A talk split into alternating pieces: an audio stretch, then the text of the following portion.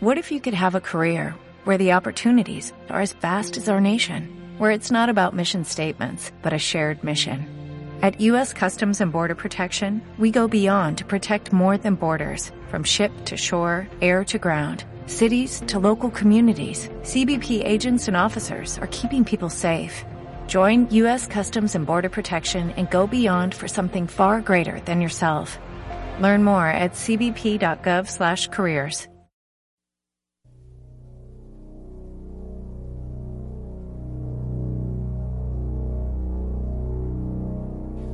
Aquí comienza Yacle en Franja Visual Radio, un programa dedicado a la actualidad en lentes de contacto. Bienvenidos.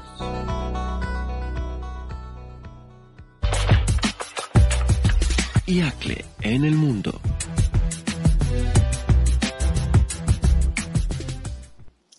Muy buenos días, hoy día es miércoles 19 de febrero del 2020. El día de hoy estamos con el doctor José Molina, él nos acompaña desde Guatemala y él nos proponía el tema de la promoción adecuada de los lentes de contacto es responsabilidad del profesional de la salud y el día de hoy vamos a conversar respecto a ese tema. El doctor Molina es licenciado en optometría en la Universidad Galileo, licenciado en gestión empresarial, tiene una maestría en gestión de sistemas de salud eh, pensum cerrado en el doctorado también en Administración de Empresas y Recursos Humanos. Es, es cofundador de la carrera de optometría en Guatemala hace 18 años, más de 200 cursos impartidos en la Universidad Galileo y actualmente con clínica propia dedicado a la docencia y capacitaciones en empresas en diferentes áreas y temas y finalmente este año él también logró su fellow de Yacle, así que el día de hoy, en este nuevo programa de IAC, le vamos a dar la bienvenida al doctor José Molina el día de hoy. Y entonces, José, muy buenos días. Tus palabras para los oyentes del programa de Franja Visual Radio. Y buenos días a todos. Sean bienvenidos al programa de Franja Radio. Y gracias, Guillermo, por la presentación. Y estamos a, a disposición de todos ustedes para este año 2020. Éxitos. Cuéntanos un poco, Josué, para, para que nuestros colegas de la región conozcan un poco de la optometría, el desarrollo de la profesión. Tú has sido fundador y, digamos, pionero con un grupo de profesionales inquietos. ¿Cómo fueron estos inicios de la optometría en Guatemala? Pues Guillermo, en Latinoamérica todo el inicio de la optometría ha sido muy parecido, difícil, no se tiene presupuesto por parte de las universidades estatales se, se va mejor o le va mejor al grupo que queremos eh, llevar a cabo estos proyectos con universidades privadas, pero tampoco existe el, el financiamiento. La necesidad como tal es reconocida por los gobiernos y por las poblaciones, pero no hay presupuesto nunca para este tipo de, de profesiones. De hecho, cuesta mucho hasta la fecha incorporarlo a, a, lo que es la salud pública todavía está, estamos luchando con esa parte.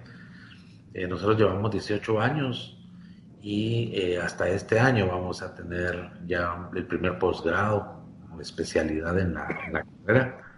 Con el técnico estuvimos alrededor de 12 años, con la licenciatura llevamos 6 años y después de esto, pues este año esperamos iniciar con el posgrado ya en ciencias de la salud visual.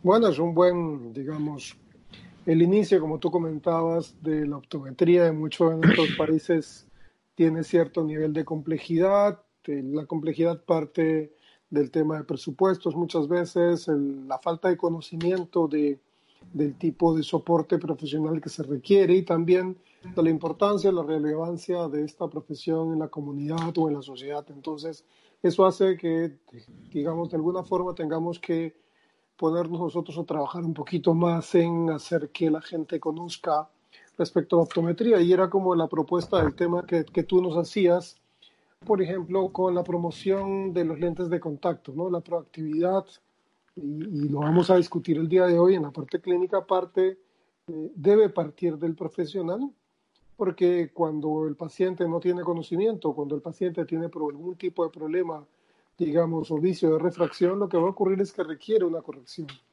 Pero si nosotros profesionalmente no les mencionamos que existe alguna posibilidad de corregir parcialmente, de forma total o parcial, la visión de diferentes formas, pues el paciente no está enterado y difícilmente va a optar por la corrección de forma espontánea. Así que yo creo que es un trabajo interesante que el profesional también tiene en la responsabilidad de el manejo de la adaptación, no solamente desde el punto de vista clínico, sino ser un promotor adecuado del uso de lentes de contacto, ¿no? Entonces, el día de hoy vamos a conversar de este tema, es un tema muy interesante porque de alguna forma nos regresa lo, al rol que tenemos que desarrollar nosotros los especialistas en lentes de contacto para explicar al paciente cuál va a ser el, digamos, la forma de corrección que le vamos a ofrecer, cuál va a ser nuestro trabajo profesional durante ese proceso de uso de los lentes de contacto y entonces de alguna forma eso nos va a llevar continuamente a un criterio de educación continuada, incluso con los pacientes, para tratar de que el paciente, pues, o evitar en que los pacientes se presenten cierto tipo de inconvenientes durante el uso y la adaptación de su lente de contacto. Y si se presentaran, pues estar preparados para manejar cualquier tipo de problema, ¿no? Justo conversábamos en algunos programas pasados, por ejemplo, con la doctora Yasmín Álvarez respecto al consentimiento informado, que es algo que, me parece muy relevante porque ya le damos, vamos dando al paciente información concreta de qué es lo que estamos haciendo con él y cuál es la responsabilidad profesional que tenemos para con el paciente, con lo cual el paciente pues entiende que los lentes de contacto son una responsabilidad del que los adapta. Así que vamos a hacer una pequeña pausa antes de entrar en tema y agradeciendo siempre la participación de los miembros de Yacle, felicitando a Josué Molina, que en este caso pues es un nuevo fellow de Yacle, sí, después del examen de acreditación. Así que muchísimas gracias Josué y vamos a disfrutar el día de hoy de esta conversación respecto a la promoción adecuada de los lentes de contacto y si es responsabilidad profesional de la salud, del profesional de la salud visual. Vamos a una pausa y ya regresamos.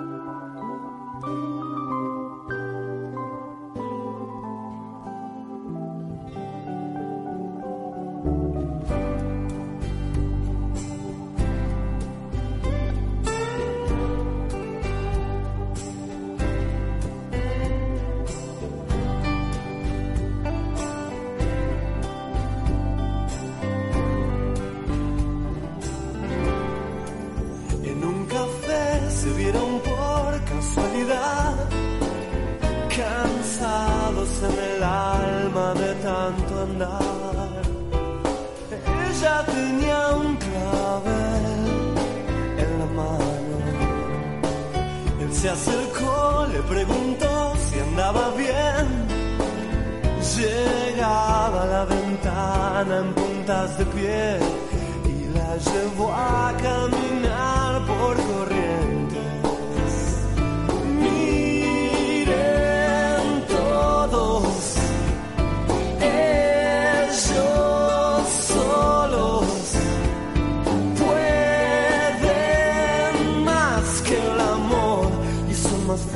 kill you.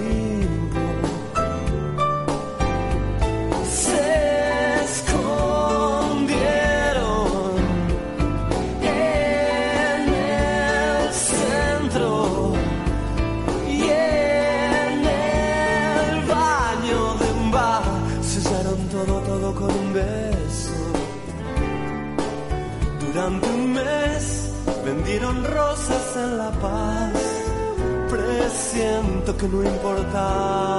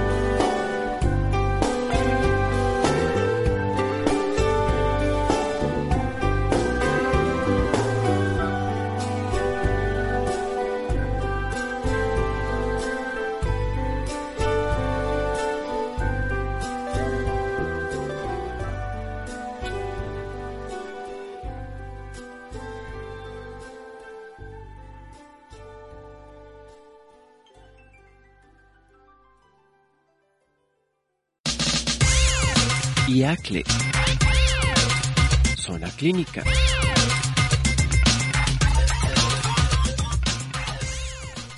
Muy bien, estamos de vuelta. Hoy día es miércoles 19 de febrero.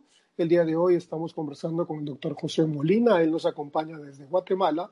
Y el tema con, el cual vamos a, conversar el día de hoy es la promoción adecuada de los lentes de contacto si es, si es responsabilidad del profesional de la salud visual. Entonces, José, vayamos al planteamiento de, de, la idea, ¿no? La promoción, porque muchos de nosotros no somos muy proactivos al recomendar lentes de contacto a nuestros pacientes. Vemos pacientes en el día a día, tenemos muchos pacientes, muchas refracciones que realizamos, pero sin embargo estas refracciones no terminan, no porque sea una obligación, no terminan en una opción importante o un segmento importante de pacientes como usuarios de lentes de contacto. Cuéntanos un poco respecto a tu planteamiento de este problema. Sí, es correcto. Como te comentaba yo y lo platicamos en el último programa en el que estuvimos, Realmente, si vemos las estadísticas de las adaptaciones de lentes de contacto o cómo ha ido evolucionando el desarrollo de los lentes de contacto en la profesión de, la optometría en Latinoamérica, yo hablo personalmente por, por mi país, Guatemala, pues casualmente conversaba yo el día jueves con algunos personeros de, que representan alguna marca de lentes de contacto en mi país y me decían que realmente de tres años hacia la fecha pues esto ha ido bajando en tema de ventas para ellos. Y realmente eso me motivó a, plantearte el tema porque precisamente si empezamos a analizar qué es lo que está sucediendo y cuál es la razón por la que no está creciendo la categoría de lentes de contacto como tal, pues eh, hay que echarle una mirada a lo que es la promoción que hace el profesional de la salud visual para promover realmente adaptaciones exitosas de lentes de contacto. Y en este sentido tendríamos que ir al, significado de la palabra promoción como tal y verificar que realmente lo que se trata de hacer es pues una campaña de información hacia los pacientes en cuanto a las opciones que tiene para corregir sus problemas visuales. Y muchas veces desde ahí empieza el problema porque realmente no planteamos la opción de lentes de contacto como tal, por supuesto después de haber hecho una prognosis y haber determinado qué paciente es realmente candidato para una adaptación exitosa en lentes de contacto. Ok, la, idea es básicamente clara, ¿no? La promoción parte de, de, una iniciativa propia del profesional por informar a sus pacientes respecto a su problema y de las opciones probables de corrección que el paciente tiene. ¿No? Partimos de, y me parece interesante lo que comentabas tú, por ejemplo, respecto específicamente al mercado de Guatemala, y nos contabas que en los últimos tres años lo que había experimentado pues el mercado era un decrecimiento, ni siquiera digamos una línea plana de no crecimiento, sino un decrecimiento, lo cual es realmente crítico, ¿no? Porque sabemos que en primer lugar hay más pacientes que, que ingresan al mercado del defecto refractivo, hay más opciones de, lentes de uso, de lentes de contacto disponibles hoy en día. Sin embargo, si bien deberíamos ver un crecimiento, aunque pequeño en el tiempo, lo que ocurre pues es un decrecimiento, lo cual es realmente crítico, ¿no? Sí, es correcto, y ese es el, tema que precisamente pues hay que, hay que fomentar en el, en el profesional, en los estudiantes, y realmente hacer hincapié en que no debemos de tenerle miedo a las adaptaciones de lentes de contacto o debemos de promover la educación en este caso para que el profesional se sienta más seguro a la hora de, de ofrecer un lente de contacto o promocionar una adaptación exitosa de lentes de contacto con los diferentes pacientes, entendiendo que tenemos un mercado actual en donde los proveedores pues, tienen un amplio, amplio portafolio de productos que pueden servir para para diversos tipos de adaptaciones. Claro, y, el portafolio es, eh, digamos, hoy día es muy grande en opciones. Todas las opciones disponibles de las grandes transnacionales, por ejemplo, que ofrecen materiales de alta oxigenación. Tú como yo debes recordar, pues, eh, las adaptaciones iniciales de lentes de contacto de hace 30 años con materiales SEMA, cuando éramos estudiantes de la universidad, el gran problema de los lentes de contacto, la gran complicación asociada al uso de lentes de contacto en el largo plazo era la hipoxia, ¿no? Hace poco más de 20 años ese, ese hito se quebró, sin embargo, a pesar de haber luchado durante tantos años y la industria haber hecho tanto esfuerzo por liberar al mercado un producto que rompía la barrera del oxígeno, sin embargo no vimos que el mercado se volcara definitivamente hacia esa dirección, ¿no? Todavía existe un porcentaje muy, muy significativo en América Latina de adaptaciones que superan a veces en algunos países la adaptación de EMA versus el gel de silicona, lo cual ya dice dónde estamos fallando, ¿no? Si, como tú decías, si promover la, promover la, información o, promover es básicamente una campaña de información que muestre opciones, ¿dónde estamos fallando desde tu perspectiva?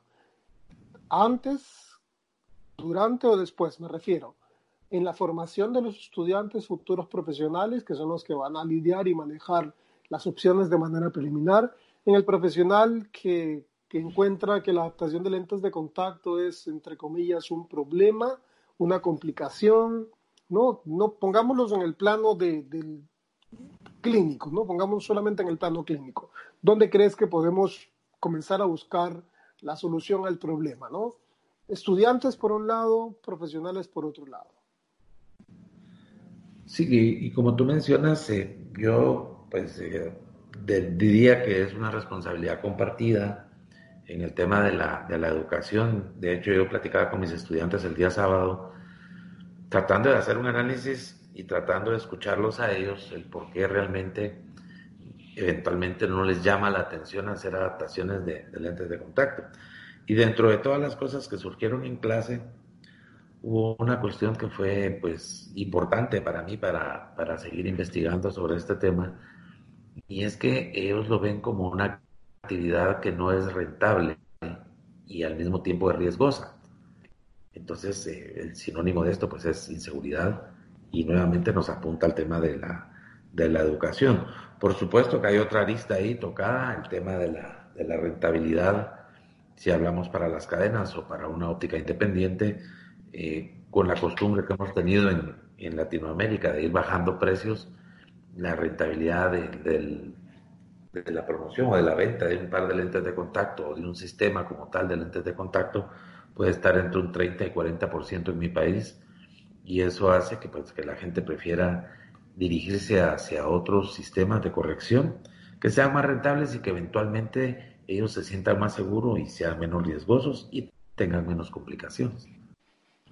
Claro, ahí tenemos hasta cierto punto dos aristas, ¿no? La arista de criterios de compliance que tienen las compañías de lentes de contacto, por lo cual siendo dispositivos médicos no se puede hacer publicidad masiva, lo cual limita la posibilidad del alcance al consumidor final por un lado, ¿no? Y por otro lado es lo que tú comentabas, ¿no? Que, que la rentabilidad aparente del lente de contacto como producto es menor que la de una gafa, uh, una lente oftálmica, una gafa completa. Y, hay varios estudios que mencionan que eso no es cierto. Además que el paciente usuario de lentes de contacto requiere una corrección aérea también, ¿no? Que, que va a combinar definitivamente los dos sistemas.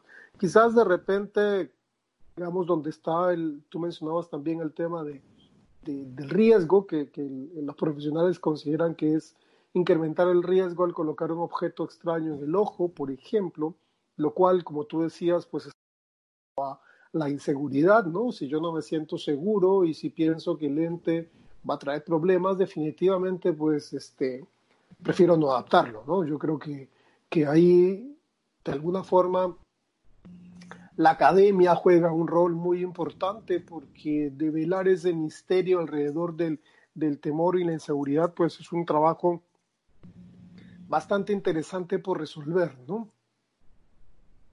Sí, correcto. De hecho, si te recuerdas, Guillermo, el año pasado que hicimos un programa como este, surgió la inquietud de hacer un evento de, lentes de contacto. Afortunadamente se llevó a cabo. Eh, no tuvimos, eh, yo calculaba precisamente, estimamos un, entre 50 y 60 participantes, logramos 49, pero para el tamaño del, mercado de Guatemala eso es bajísimo. Y hoy casualmente saliendo de una, de una capacitación me aborda alguien y me dice, hagamos una capacitación de lentes de contacto. Le planteaba yo, pero si hicimos una recién pasado, el año recién pasado, y la afluencia de las personas, pues al final no es como cuando tú presentas un, un congreso. Realmente es bien limitada y entonces empezamos a ver que la limitante de la promoción del lente de contacto es precisamente está en el profesional. Porque la educación, de una u otra forma, las casas comerciales las universidades o profesionales particulares hacen eventos para promover esto, pero tampoco hay respuesta del profesional. Sí, eso es, un, es una gran interrogante, ¿no? Porque cuando vienes a, digamos, como el huevo y la gallina, ¿no? ¿Qué es primero? Y, y, comienzas a analizar y cuando tú planteas la propuesta, la propuesta se lleva a cabo y tú dices, no se cuenta con el interés de la gente, ¿no? Y por otro lado, cuando no se hace, el mercado profesional te reclama que se debería hacer una capacitación de lente de contacto. Y, este, entonces giramos y damos vueltas sobre lo mismo, ¿no? O sea, si yo hago una capacitación y, digamos, la expectativa promedio eh, no está cubierta por asistencia, luego la misma industria, pues de alguna forma, ya no quiere invertir porque entiende que no es una actividad costo efectiva que les permita a ellos por lo menos justificar pues el esfuerzo extra, incluso económico, de hacer una capacitación, ¿no? De, de pagar honorarios profesionales para los profesionales que se encargan de hacer la capacitación. Y entonces estamos dando vueltas en un círculo y que tenemos que buscar dónde está el inicio o el final del ovillo para poder romper ese círculo y volver a tomar, retomar. Yo me acuerdo cuando era estudiante y habían capacitaciones, pues uno iba siempre a esas capacitaciones porque traía nuevas cosas para aplicar en la consulta, ¿no?